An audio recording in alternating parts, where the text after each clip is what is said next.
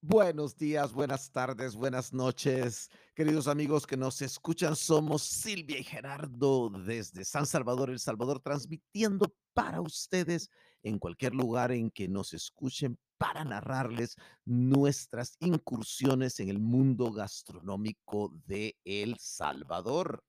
Y estamos listos ahí ya con nuestra segunda temporada de podcasts que hemos denominado Redescubriendo San Salvador.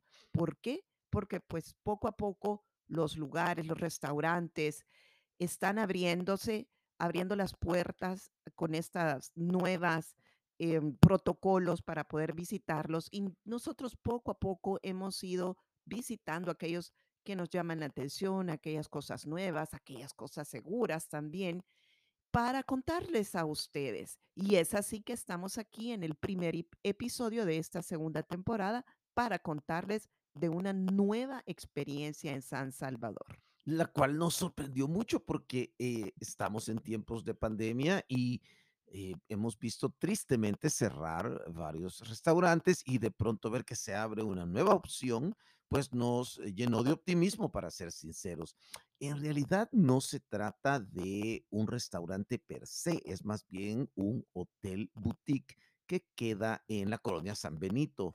Eh, ahora, eh, ¿cuál es la dirección, Silvia, en salvadoreño y en, dir- y en formato directorio? Bueno, la dirección en versión directorio es calle Circunvalación 318, Colonia San Benito. Esto en salvadoreño eh, está ubicado frente a Carne Calle o dos casas después donde era Boca a Boca, a la par de Olor de Mar, ya me acordé, esa creo que es la, la- la mejor de las direcciones. Nuevamente, Gerardo, estamos viendo cómo esta zona de San Benito conformada por el Boulevard del Hipódromo, la calle Circunvalación, la Avenida La Revolución, son el centro gastronómico de la ciudad. Este lugar es un local nuevo, no ha tomado el lugar que alguien que anteriormente tenía alguien, sino que lo han construido, como decía Gerardo, es un hotel boutique eh, con un look así cool, tirando a, lujoso. Quieren ser un lugar donde uno pueda ir a relajarse y también hacer su aporte con cocina creativa.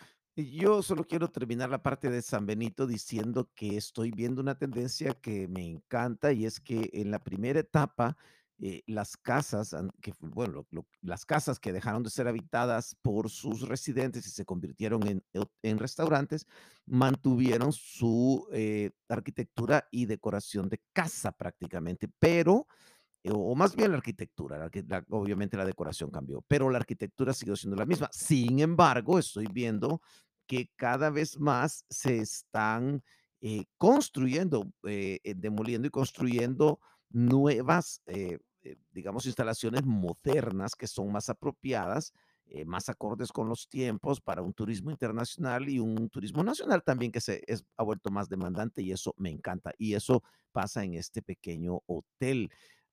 Lo que sí le está faltando mucho a la colonia San Benito y estoy seguro que va a venir más temprano que tarde es un parqueo o varios parqueos, eh, ya sea eh, para arriba o para abajo, pero que sean eh, lugares donde puedas dejar tu automóvil seguro. Pero bien, ya para entrar en am, Félix y Olivia, mira, entramos y primero, todas las medidas de bioseguridad fueron las que esperábamos. Lo, lo usual que ahora ya, es muy común, te toman la temperatura, eh, los meseros andan con sus mascarillas y con sus caretas, las mesas estaban distanciadas eh, verdaderamente a más de dos metros cada una, o eh, metro y medio por lo menos, y en ningún momento nos sentimos eh, amenazados. Eh, por la posibilidad de, un contagio, sino que sentimos que estamos bastante alejados de los demás. Y cuando entré me encantó el lugar porque la manera en que puedo describir el, eh, eh, la decoración de interiores es ecléctico. ¿Ves? Verdaderamente. ¿A qué me refiero con ecléctico? Es que hay una mezcla de estilos que conviven, desde lo kitsch, que se puede ver con algunas cabezas de mm, de, de un venado que está ahí, blanco en acrílico, luego un maniquí negro con una eh, máscara eh, de un mono, hasta eh, también arte moderno con cuadros, con graffiti, mm, pasando por unas salas que son, creo que eran dos o tres, privadas con un estilo Vintage, vintage, diría ingl- yo. vintage inglés, diría yo, ajá, un- con un dejo de rococó, pero eh, con lamparitas. Me hubiera encantado de veras quedarme en una de esas salitas, pero íbamos eh, Silvia y yo o con otra pareja que es nuestro cluster, parte de nuestro cluster, eh, que eran Jaime y Eli, y obviamente los cuatro ahí hubiéramos cabido muy cómodamente, pero comer hubiera sido difícil. Si hubiera sido solamente un, un trago el que hubiéramos ido a tomar una copa de vino, hubiera sido diferente, pero íbamos a comer. Entonces, eh, el ambiente era la- las luces, las lámparas, se nota que han puesto eh, a un decorador o una decoradora de interiores que ha creado un ambiente donde la diversidad se une en un estilo de corte contemporáneo. Así es, también hay elementos modernos presentes que conviven con lo que ya decías tú, hipster, vintage, bohemio, Bohemio también, Me gustó también que cada espacio tiene como un, identidad. un mini tema, una identidad, un concepto. En el que estuvimos nosotros estaba, era como retro, había eh, long plays, eh, de estos discos negros que, que, que, Sí, varios conocemos sí. y usamos. Y, y luego había otro con pinturas bastante modernistas y otro lleno como de cosas, como de juguetes o cosas que te recordaban la infancia.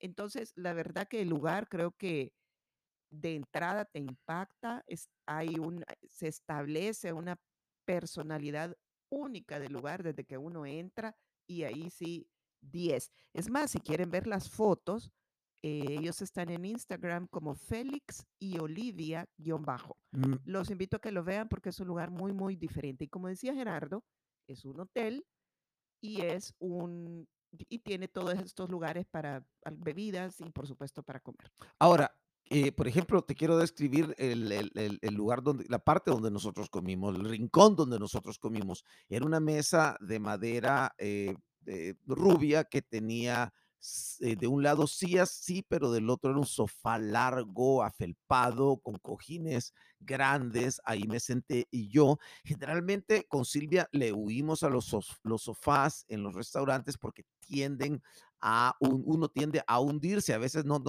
estoy seguro que a ti también te ha pasado, que vas a un lugar y te hundes en el sofá y comer se hace difícil.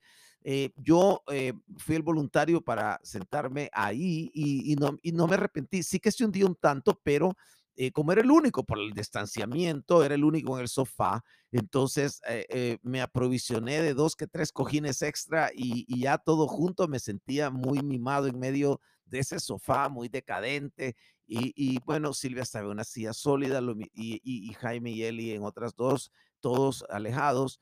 Y me- lo de los discos me dio risa porque en realidad tuve un, ah, eh, tuve ahí una regresión. Me acordé cuando tenía seis años y mis papás compraron una nueva consola eh, para oír música y vi bien que recuerdo a mi mamá poniendo unos discos long play, eran unos valses, creo, o algo así, los valses de Strauss.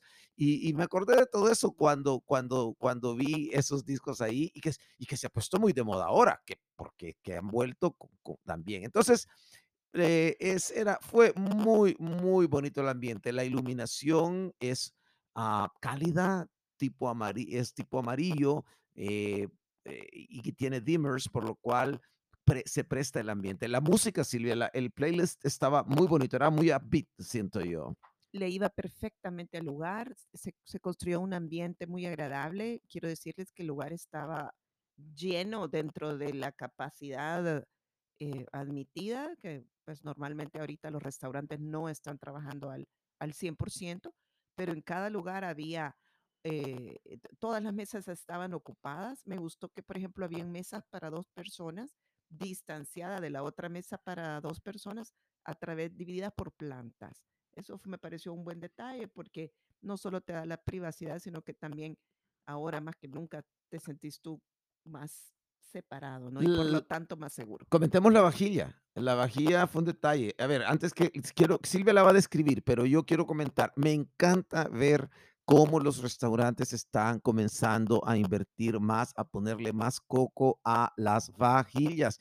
Eh, creo que eso es un elemento maravilloso para llevarte la comida a la vista, eh eh, de manera más impactante, eh, es es como el lienzo donde pintas tú, lo gastronómico. Y y bueno, ya comentábamos en un programa de nuestra season anterior cómo la gastroteca ha traído platos de Turquía, pero en este caso, obviamente, la identidad de, de Félix y Olivia es diferente. ¿Y cómo eran los platos, Silvia? ¿Cómo era la, la vajilla? Mira, en toda la vajilla pareciera que se hubieran hecho dibujos a mano, como que estuvieran hechos con un plumón negro. Es el logo de ellos es una equis y y un corazón. Entonces, todo eso está presente en esos dibujos, eh, y cada plato es diferente al otro prácticamente. Los redondos son de una forma, o no no hay una si bien hay una, eh, un hilo conductor en cuanto al diseño, sí hay diferencia entre todos los platos. Hay unos que tienen hasta un juego como de equis, cero, solo que aquí es equis, y el corazón. Muy, de verdad, muy simpático, buen toque, eh, son esos detalles que que hacen diferente a un lugar. Bueno, ¿y qué comimos? Eh, primero, el restaurante, por lo que entendí, Silvia, no se ha abierto formalmente. ¿Cómo no? Yo creo que la inauguración ya Ah, fue, muy bien, es cierto. eh eh, recientemente, si no me equivoco, esta Sí, semana. no nos invitaron. Eh, pero, eh, a lo que ellos habían estado manejando eran pop-ups, es decir, eh, intervenciones por chefs invitados que llegaban con su propio menú a las instalaciones del lugar, es a es decir, a Félix y Olivia. Ahí vimos pop-ups de de Kaeru Ramen, vimos Carne Calle, de creo. de Carne Calle, que fue de los primeros, al chef Kurt Rama, ¿no? creo que Rama.